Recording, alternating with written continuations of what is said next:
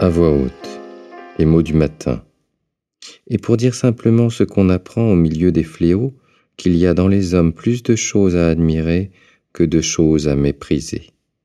Albert Camus.